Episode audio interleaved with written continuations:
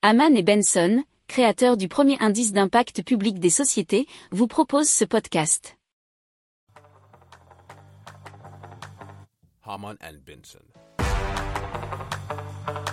Le journal des stratèges. Et donc on commence tout de suite avec la Banque centrale de Suisse qui a annoncé eh bien des pertes records pour l'année 2022 avec 132 milliards de francs suisses de perdus. Alors un an auparavant, on nous dit l'article de capital.fr, il y avait eu pourtant un bénéfice de 26,9 milliards de francs. Alors hein, ça fait, si on passe ça en euros, 133 euh, milliards de baisse et aux alentours de 27 milliards d'euros euh, de gains l'année d'avant. Alors euh, cela bien va les amener à supprimer des versements à la Confédération et au canton, mais ça on y reviendra juste après.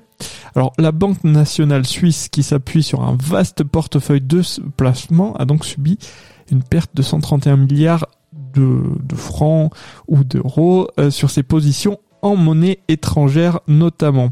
Alors ces positions en francs suisses sont également tombées dans le rouge, essuyant une perte de 1 milliard de francs, 1 milliard d'euros à peu près. Alors ces résultats, il faut savoir qu'ils ne sont pas définitifs puisque ce sont une première estimation, puisque les résultats tomberont notamment le 6 mars.